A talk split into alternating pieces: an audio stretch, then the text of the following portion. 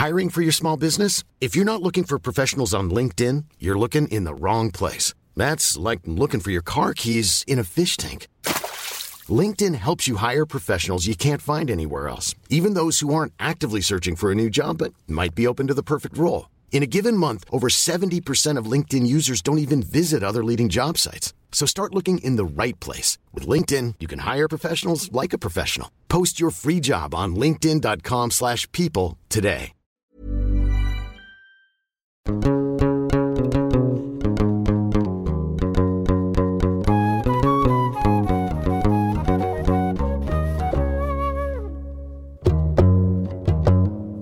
Bonjour à toutes et à tous, bienvenue dans ce nouvel épisode de Jeans. Aujourd'hui, on va parler ensemble de l'émergence des identités sexuelles entre l'Orient et l'Occident. D'abord, ça vaut le coup que je fasse un petit point géographique. Ça veut dire quoi l'Orient et l'Occident? Sachez que dans le monde arabe, par Moyen-Orient arabophone ou Orient arabe, on entend la région connue en arabe sous l'appellation Mashrek, comprenant tous les pays dont la langue officielle et principale est l'arabe, de l'Égypte jusqu'au Golfe. Il s'oppose ainsi au concept de Maghreb, le Maghreb, qui veut dire Occident en arabe, qui comprend le Maroc, la Tunisie, l'Algérie, la Libye, la Mauritanie. Pour commencer, j'ai eu la chance d'interroger un universitaire spécialiste de la question, Gabriel Semeren. Gabriel est doctorant en littérature arabe à la Sorbonne. Ses recherches portent sur l'émergence des identités sexuelles dans les sociétés arabophones contemporaines au prisme de l'expression écrite. Sa publication la plus récente s'intitule Meetly Meetluk Language in LGBTQ Activism in Lebanon and Palestine dans l'ouvrage collectif Queer Asia, Decolonizing and Reimagining Sexuality and Gender. Cher Gabriel, bonjour et merci d'avoir accepté l'invitation. Bonjour. D'abord, pour que des identités émergent pleinement, il faut pouvoir les dire, les exprimer. Mais quand on ne s'identifie que dans des mots insultants ou du moins péjoratifs, on ne peut pas déployer son identité sexuelle ou de genre de façon neutre. Cher Gabriel, est-ce que pour qualifier les identités de genre et les sexualités, on a inventé de nouveaux mots dans l'Orient contemporain?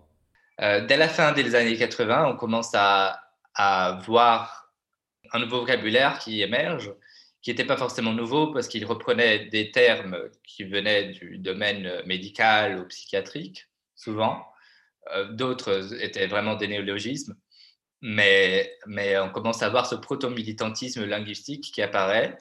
Euh, d'abord aux États-Unis, hein, c'était la diaspora arabe, parfois de deuxième génération, troisième génération, qui a commencé à, s'intéresser à, la manière de, parler de sexualité en arabe et, qui a, entrepris un effort de traduction. Donc, à, la base, c'était une mission de, traduction, de traduire des termes qui venaient de la, conception de l'épistémologie occidentale de sexualité en arabe. Donc, euh, on va reprendre misli agency, euh, homosexualité, des traductions de Freud, des années 50. Euh, et, ou, alors euh, d'autres termes qui ont été créés comme ça sur les mêmes bases. Hein. On reprend les, les, euh, les, les, radicaux grecs ou latins et on les traduit en, arabe. Est-ce qu'en les traduisant, on va tout simplement importer de nouveaux termes, de, nouvelles catégories sociales euh, de nouvelles identités sexuelles qui viennent de l'extérieur, ou bien ne, vont faire que euh, qualifier des, identités sexuelles qui, existaient? Auparavant, mais qui n'étaient pas dites.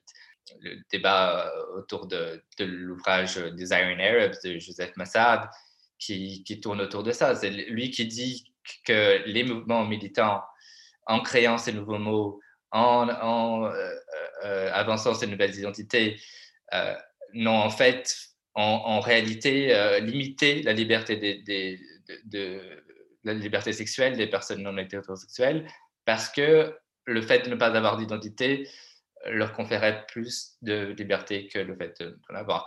C'est la question foucaldienne de, l'incitation au discours, euh, mais en même temps, euh, il y a la, matérialité de l'oppression et le besoin donc de, de pouvoir se s'organiser politiquement. Et pour s'organiser politiquement, il faut, pouvoir nommer, il faut pouvoir créer une, identité collective. Sinon, comment on fait? Avant de réinventer tout un lexique décolonisé des principes occidentaux, les communautés LGBTQIA+ du monde arabe se sont quand même souvent réattribuées jusqu'à aujourd'hui les termes anglais queer, gay et autres. Est-ce que l'anglais est une langue érigée contre le conservatisme religieux dans les pays arabes et musulmans? Ben, le queer, à, la base, était censé permettre une mobilisation politique sans pour autant euh, rentrer dans une identification. Donc, c'était censé être un concept politique parce qu'il est relationnel. C'est-à-dire, euh, je suis queer, je suis. À, la base, ça vient d'une racine germanique qui veut dire de travers, c'est-à-dire en diagonale, le mot queer en anglais. C'est comme, pour ceux qui connaissent l'allemand, queer en allemand, c'est exactement la même origine, ça veut dire de travers, diagonale. Donc c'est quelque chose qui n'est pas droit, qui n'est pas straight. Dès qu'on traduit, dès qu'on, même si un mot a, l'air d'être un équivalent parfait, même si on parle de homosexualité ou, homosexuality en anglais, ça ne veut pas dire la même chose parce qu'ils s'inscrivent dans des, champs sémantiques différents, dans des réseaux complètement différents. Euh, donc, euh, Agency, par exemple, l'homosexualité, a beau être à la base un, calque, une traduction, euh, la manière dont le sens va se construire dès, lors que ce terme rentre dans, entre dans la langue arabe euh, va être complètement différent. La sémantique populaire, ça peut être les insultes, et, après on a aussi la sémantique savante, c'est-à-dire le discours d'autorité, le discours des scientifiques, etc. etc. Et de, l'autre côté, on a le, discours militant qui est lui un peu plus récent, euh, historiquement, mais qui ne relève ni du discours populaire ni du discours scientifique, même s'il reprend parfois des termes. Donc, euh, on peut reprendre les, insultes.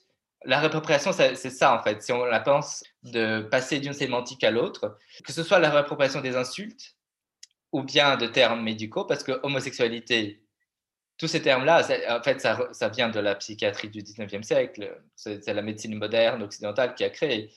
Mais à partir du moment où on, dit, ah, on veut on veut en fait que ce terme qui à la base était euh, censé me contrôler, en fait, contrôler mon corps, je veux qu'il soit le terme euh, politiquement correct, que je veux que ce soit le terme euh, neutre. Donc ça, c'est déjà une forme d'appropriation. On parle beaucoup de réappropriation des insultes, mais tous ces termes-là, qui sont considérés comme neutres, n'étaient pas du tout neutres à la base. On regarde un peu les pays arabes. Est-ce qu'il y a un pays arabe nos jours où l'anglais ou le français ne joue pas un rôle majeur dans toutes les sphères de la société? Mais au, Liban, euh, accuser par exemple euh, les mouvements LGBT d'être de, trop utiliser l'anglais, je pense que c'est peut-être une des sphères qui utilise le moins euh, l'anglais de, nos jours. C'est marrant parce que j'avais lu un témoignage d'un Libanais qui racontait son coming out à sa mère et qui lui disait Anamitli, donc pour lui dire je suis homosexuel, donc avec la traduction la plus actuelle en tout cas de, du mot homosexuel euh, en arabe. Et elle n'avait pas compris. Il lui a dit, en gros, euh, euh, Anna gay. Et en fait, c'est là où elle a compris qu'il était gay. Donc en fait, le langage, même pour la génération au-dessus, était. Enfin, ce renouvellement du langage, en tout cas, il est très étonnant, même pour la génération de, du dessus. Il y a un des premiers romans à avoir à, parler ouvertement d'homosexualité, même d'une manière très homophobe, mais euh, c'est un roman d'un auteur libanais qui s'appelle Rachid Daif. Et il y a une scène où il veut expliquer que quelqu'un d'autre est homosexuel, à un, collègue égyptien, et il dit Ouais, Misley, mais genre, ça peut, ça peut aussi vouloir dire comme moi, Mitli.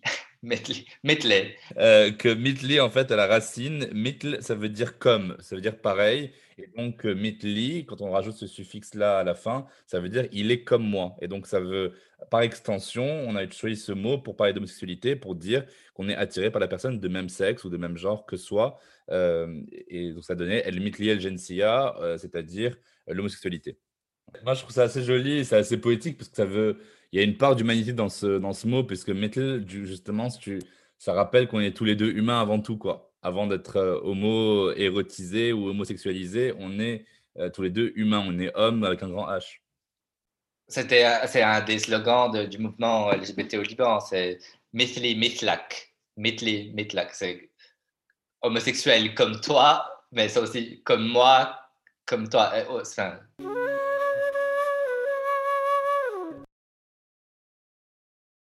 Ce qui est très intéressant sociolinguistique, c'est aussi ce qu'on appelle la transvaluation, qui consiste à inverser ou à réinjecter un sens nouveau à un terme péjoratif. Par exemple, la communauté gay, après Stonewall et Woodstock, a commencé à se réapproprier l'insulte queer, qui voulait dire bizarre à la base. On observe la même tendance dans le mouvement de la négritude chez Aimé Césaire, ou plus récemment dans la beurrétocratie, scandée par Lisa Boutelja par exemple. Est-ce que tu peux nous expliquer ces dynamiques langagières? Oui, comme je l'ai dit tout à l'heure, je pense que c'est un transfert de, de champ sémantique. Donc on va, on va reprendre le signifiant, c'est-à-dire le, le, son du mot, euh, et on va le, le, greffer dans une autre sémantique. On va, se, va refaire un, sens, on va redonner un sens à, ce, à ce, mot. Euh, mais c'est le fait que ce soit aussi courant et aussi important, c'est aussi euh, en raison de la, de la, la puissance de, l'insulte en tant que forme d'identité. C'est la première forme pour les gens euh, marginalisés, c'est la première euh, forme d'identification subie, souvent imposée parce que ça vient de l'extérieur. Donc, et, ces insultes, euh, premier, premier, contact avec le fait qu'on est, qu'on est différent. Donc, c'est pour ça que c'est si important de se l'approprier pour dire oui, je suis ça. Et alors? Oui, il y a, un écrivain français qui s'appelle Didier Ribon qui disait au commencement était l'insulte. C'est-à-dire qu'on commence toujours, voilà, on commence toujours par comprendre l'identité, par euh, l'insulte. Ouais, après, euh, chose très curieuse, en fait, il n'y a jamais eu de réappropriation au niveau, un, niveau important euh, dans le mouvement arabe, où on fait cette, cette traduction de certains termes. C'est aussi pour dire, oui, on va resignifier ces termes-là, mais on va aussi les utiliser pour, pour communiquer avec le reste du monde. Donc c'est important d'avoir un langage commun. On va, va, pour justement pouvoir dire cette, différence, pour pouvoir ajouter sa contribution dans le débat au niveau mondial. Donc, on, et, euh, certains vont utiliser le mot queer, donc la translittération de, de queer en anglais, euh, comme El Qaus en, en, Palestine, qui est un des mouvements les plus radicaux, et ils utilisent queer c'est écrit en arabe et tout ça, mais il n'y a pas de, réappropriation des termes. Il y a un terme qui est très similaire, qui est chaise, qui vient de shuzuz, euh, c'est-à-dire l'inversion. Inversion, et, qui est d'ailleurs, c'est pas une insulte, hein, c'est pas une insulte euh, dans le sens. Euh, ça, ça appartient pas à la sémantique populaire, ça vient de la sémantique. Euh, savante, scientifique. C'est, Oui, comme Freud parlait de l'inverti. Voilà, exactement. Si euh, en fait euh, on parle d'une personne qui s'identifie comme homosexuel, un homme homosexuel, et qui dit je suis pédé, c'est pas la même consonance, c'est pas la même compréhension, c'est pas la même, le même champ sémantique en tout cas dans le discours que si l'autre lui dit tu es pédé. Ouais. Et je pense que quand, on, le comprend tous, hein, c'est une question de de rapport de pouvoir, il n'y a pas d'oppression liée au fait, si je dis quelque chose et que j'ai une position historiquement euh, d'oppresseur, bien sûr que ça va avoir un, sens euh, d'oppression. Mais si je suis de l'autre côté, ça a un sens complètement différent.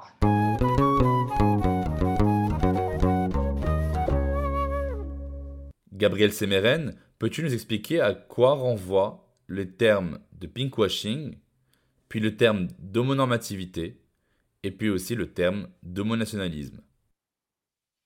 Mmh bon, je vais essayer de faire le plus simple possible parce que.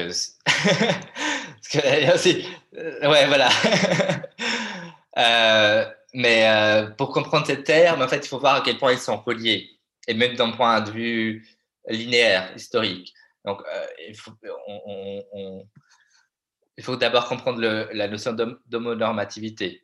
C'est-à-dire, plus il y a d'assimilation, plus il y a de tolérance et d'acceptation, euh, plus on va créer euh, de nouvelles normes de, ce qui est considéré comme euh, l'homosexuel ou la personne trans ou la lesbienne idéale pour la société.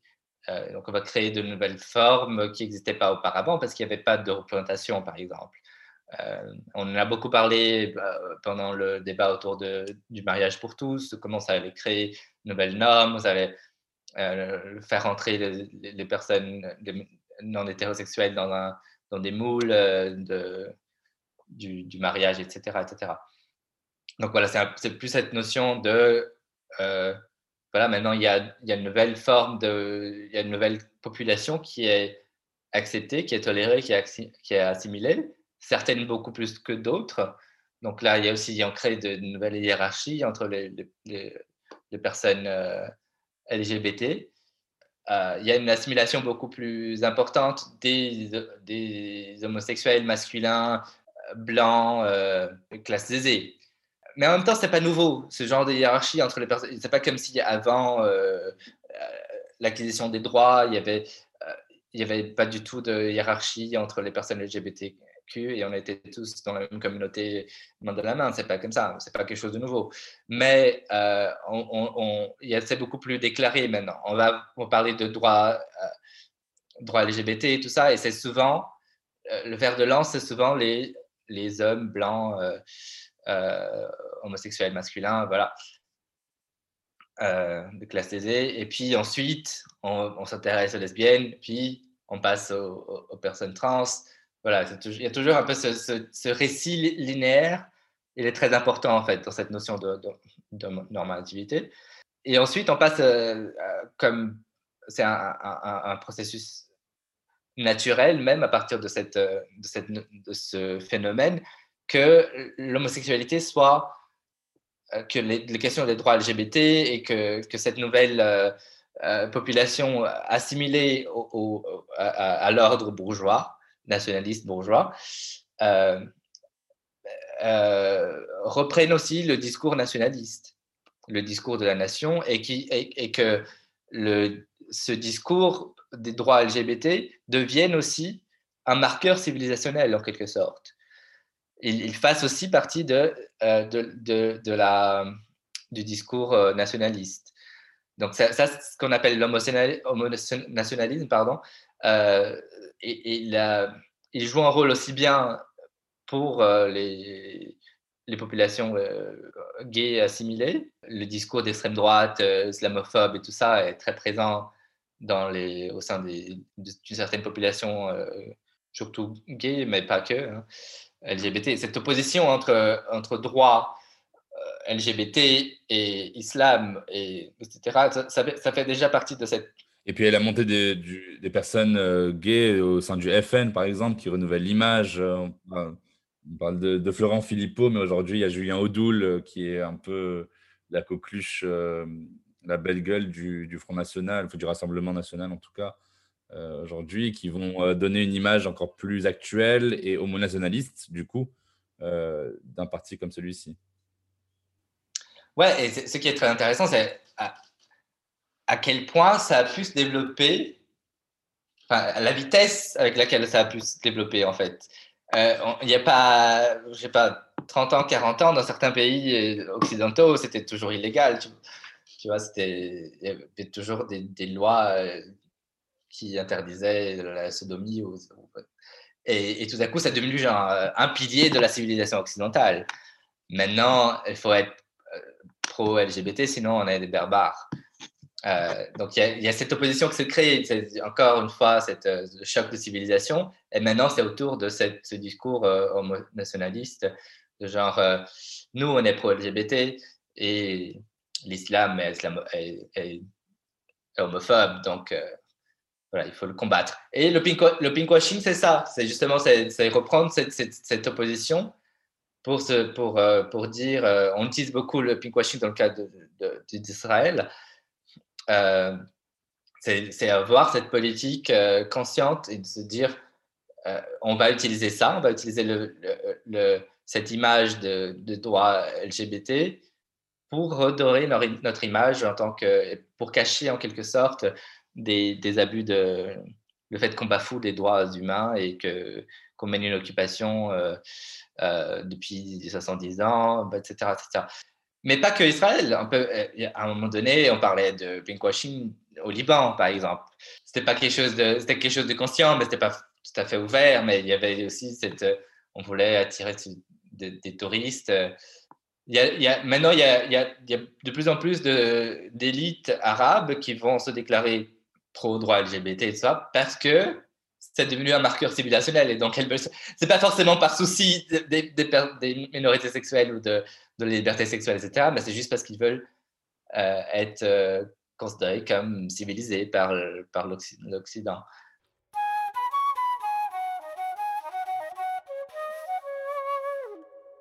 Est-ce que l'Europe et l'Amérique du Nord ont entre leurs mains les manettes pour hypersexualiser ou à l'inverse désexualiser comme bon leur semble les identités sexuelles arabes non hétéros. Est-ce que c'est aux pays occidentaux de définir l'identité queer pour l'ensemble des queers du monde entier? Est-ce qu'il faudrait plutôt parler de décolonialisme avant que l'on puisse parler de postcolonialisme? Euh, La notion d'homosexualité en tant que quelque chose comme, comme espèce, en tant que quelque chose avec lequel on est, euh, et, comme identité innée, elle, vient de l'épistémologie occidentale, mais la notion de queer, la notion de enfin tout ça, euh, Foucault, euh, etc., tout ça, ça, a aussi été créé dans des, universités, dans des institutions occidentales. donc ça fait aussi partie de ce qu'on peut appeler l'épistémologie occidentale. Il y, a, voilà, je pense que c'est plus intéressant de voir tout ça comme des, acteurs et des discursifs différents. Et, mais ce qu'on peut dire, c'est qu'il y a une épistémologie coloniale qui persiste, oui, mais qui, émane pas forcément que de l'Europe, de l'Amérique du Nord. C'est un discours qui peut être très bien reproduit par des acteurs qui se trouvent dans les, on va dire, les périphéries. Et ça, arrive très, très souvent. Et, ça nous permet aussi de, de, de mieux comprendre ce que c'est que l'épistémologie coloniale, ce que c'est que le colonialisme en tant que système, qui n'a jamais été. Et, ça, c'est aussi, je pense que insister sur cette euh, omnipotence, cette, euh, toute, ces, métropoles coloniales toutes puissantes, c'est aussi euh, aussi reproduire en quelque sorte le, mythe colonial. En gros, oui, je pense que ce qui est, qui est très parce que le fait de, de, de, dominer, de créer des empires, ça a toujours existé. Ce qui est très particulier au, système, au colonialisme et à l'impérialisme, c'est ça en fait, c'est la construction du monde, c'est la construction d'une géographie et d'une vision du monde, d'une séparation entre les, euh, entre les races et les, etc. C'est cette manière de construire vraiment cette, euh, les mentalités ça qui est très particulier. Et, ça, ça persiste, oui. La manière dont on voit le monde est, toujours extrêmement euh, dépendante de. Euh, elle découle de l'épistémologie occidentale. Euh, et, là, on, on voit s'ajouter à cette épistémologie coloniale la notion de. Enfin, les droits LGBT ou la notion d'identité sexuelle, etc. Le féminisme apparaît comme une force importante en Occident qui est vraiment accepté par le, discours hégémonique dans les années 60-70. Et très rapidement, il va devenir une, une forme d'oppression de la périphérie. Donc, on va commencer à justifier des interventions militaires en raison des droits des femmes. Euh, donc, c'est la même chose. Euh, donc, c'est ça, qui est dangereux, en fait. C'est cette instrumentalisation de, ce discours euh, à des fins impérialistes.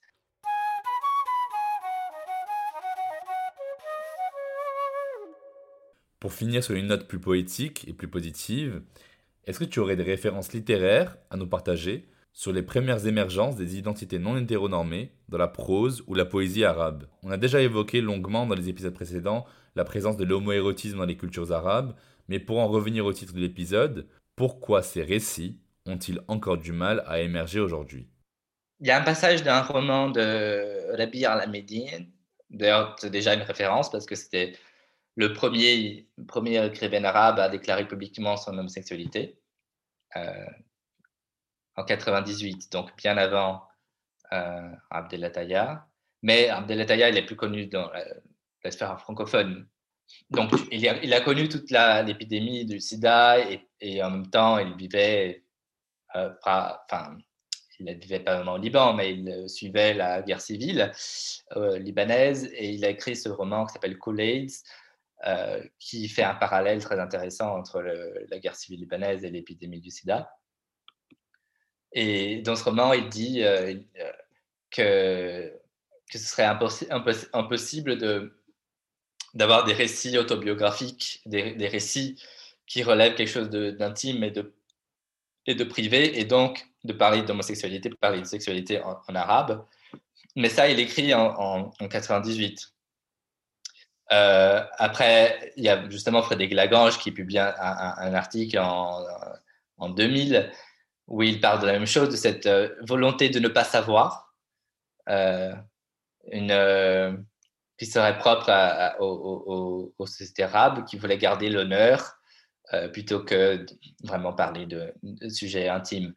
Mais ce que j'observe, c'est justement la fin de cette volonté de ne pas savoir une explosion discursive autour de, de, la sexualité et notamment de l'homosexualité depuis les années 2000, depuis bien sûr, euh, je pense qu'il y a eu cet événement charnière qui était l'affaire du Queen Boat. Du Queen Boat en Égypte, tu veux dire?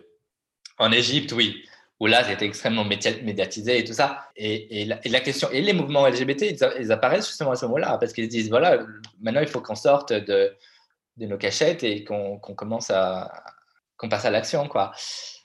Et c'est à ce moment-là qu'on va aussi, euh, que ces nouveaux mots vont commencer à avoir plus de, circulation, mettre les agencies, etc. Euh, et, et ça va, au fur et à mesure que ces nouveaux mots rentre dans, la, dans, le langage quotidien ou dans le langage euh, des médias, etc., on, va voir de nouvelles représentations de la littérature. Maintenant, il y en a tellement que j'ai même du mal à, lister, mais les romans que j'analyse dans la, euh, dans la thèse, c'est La Chambre de l'araignée, qui a été traduit en français récemment par euh, Mohamed qui est d'ailleurs le premier personnage, le premier narrateur homosexuel euh, dans la littérature arabe moderne. Et sinon, il y a aussi, là, on utilise vraiment le terme Metli plusieurs fois, il y a vraiment l'identité très marquée.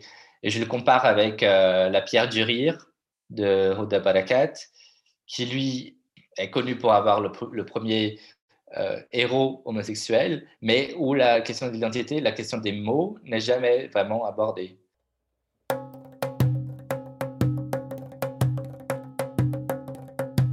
Nous allons conclure, mais avant, dans chaque épisode de Jeans, on déconstruit ensemble un mythe ou un mytho qu'on m'a dit ou que j'ai souvent entendu. Je parlais l'autre soir avec la cousine de mon oncle qui me disait Ah, moi j'ai pas de problème particulier avec l'homosexualité, mais bon, ils sont trop visibles. Ils se mettent même en scène sur Instagram, enfin. L'autre jour, j'ai vu la vidéo d'un homme arabe qui se mettait du rouge à lèvres. Non, non, non, il faut respecter un peu quand même. Qu'est-ce que tu lui aurais répondu à ma place? Euh, Comme je l'ai dit, euh, le discours homophobe va toujours trouver une raison pour, euh, pour être homophobe, pour euh, se reproduire. Donc, euh, que qu'on soit visible ou pas, qu'on soit invisible ou pas, peu importe. Pour moi, ce qui est dangereux, c'est quand ce discours-là se, camoufle en quelque sorte en discours anti-impérialiste, quand ils disent voilà, c'était mieux avant parce qu'on on avait plus de liberté, parce qu'on pouvait coucher avec tout le monde, tant que ça restait entre quatre murs pour moi, c'est les, pour moi, c'est les hétérosexuels qui sont trop visibles. J'ai grandi en regardant, en voyant des hétérosexuels partout et très peu de références d'homosexuels. Du coup, franchement, euh, moi, j'aurais dit, pour moi, c'est les hétérosexuels qui sont trop visibles. Il faut, avoir un peu plus de retenue. Merci beaucoup, cher Gabriel Sémérène. Merci d'avoir répondu présent à l'appel de Jeans. Merci. Avec grand plaisir.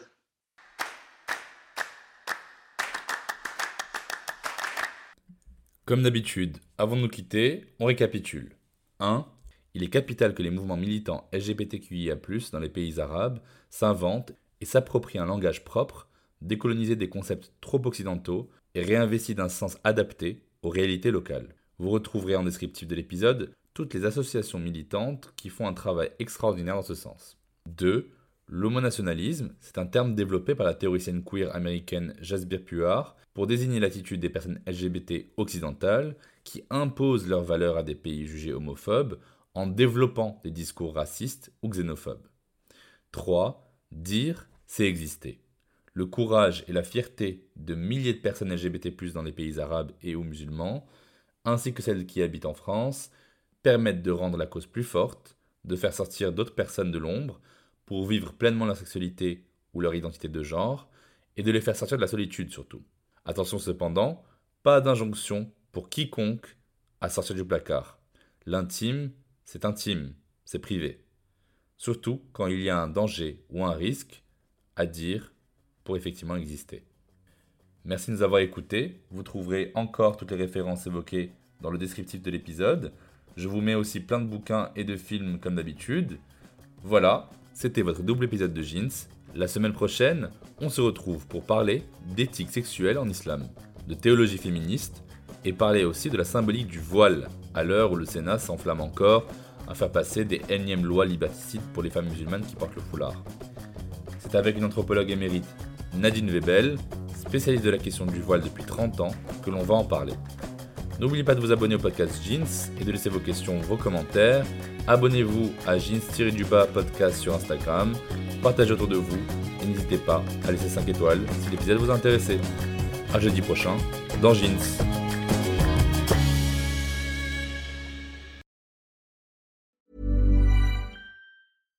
Deserves the best, and there's no better place to shop for Mother's Day than Whole Foods Market. They're your destination for unbeatable savings, from premium gifts to show-stopping flowers and irresistible desserts. Start by saving 33% with Prime on all body care and candles. Then get a 15-stem bunch of tulips for just $9.99 each with Prime. Round out Mom's menu with festive rosé, irresistible berry chantilly cake, and more special treats. Come celebrate Mother's Day at Whole Foods Market.